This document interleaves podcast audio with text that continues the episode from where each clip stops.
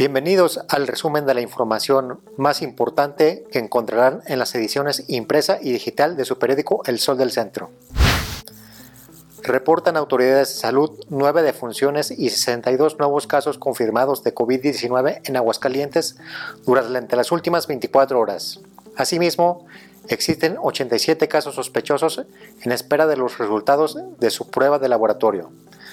Con estos últimos registros, la cifra de decesos asciende ya a 2.168 desde el inicio de la pandemia, de los cuales 70% se concentran en el municipio de Aguascalientes.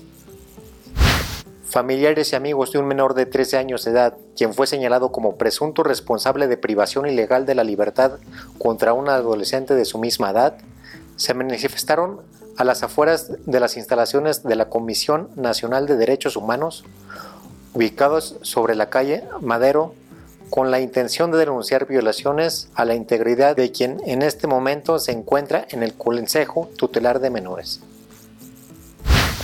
Pone Auditoría Superior de la Federación tacha a gobiernos e instituciones locales pues detectaron irregularidades cuyas repercusiones podrían ascender a los 222 millones de pesos. Esto durante la revisión de la cuenta pública correspondiente a 2019, cuyos resultados fueron publicados el pasado fin de semana. Acompañada de la delegada Xochitl Calvez, así como de la diputada federal Adriana Dávila y la presidenta del colectivo 50 más 1, la senadora Marta Márquez ofreció ser gestora y acompañar a todas las mujeres que han sido víctimas de la violencia en México y en Aguascalientes. Esto luego de hacer pública una denuncia por violencia política en razón de género. Y en la información policíaca, una intensa movilización se registró durante la tarde del lunes en calles del fraccionamiento Constitución, ya que uniformados de la Policía Municipal de Aguascalientes localizaron al interior de un domicilio a dos personas que presuntamente fueron privadas de su libertad.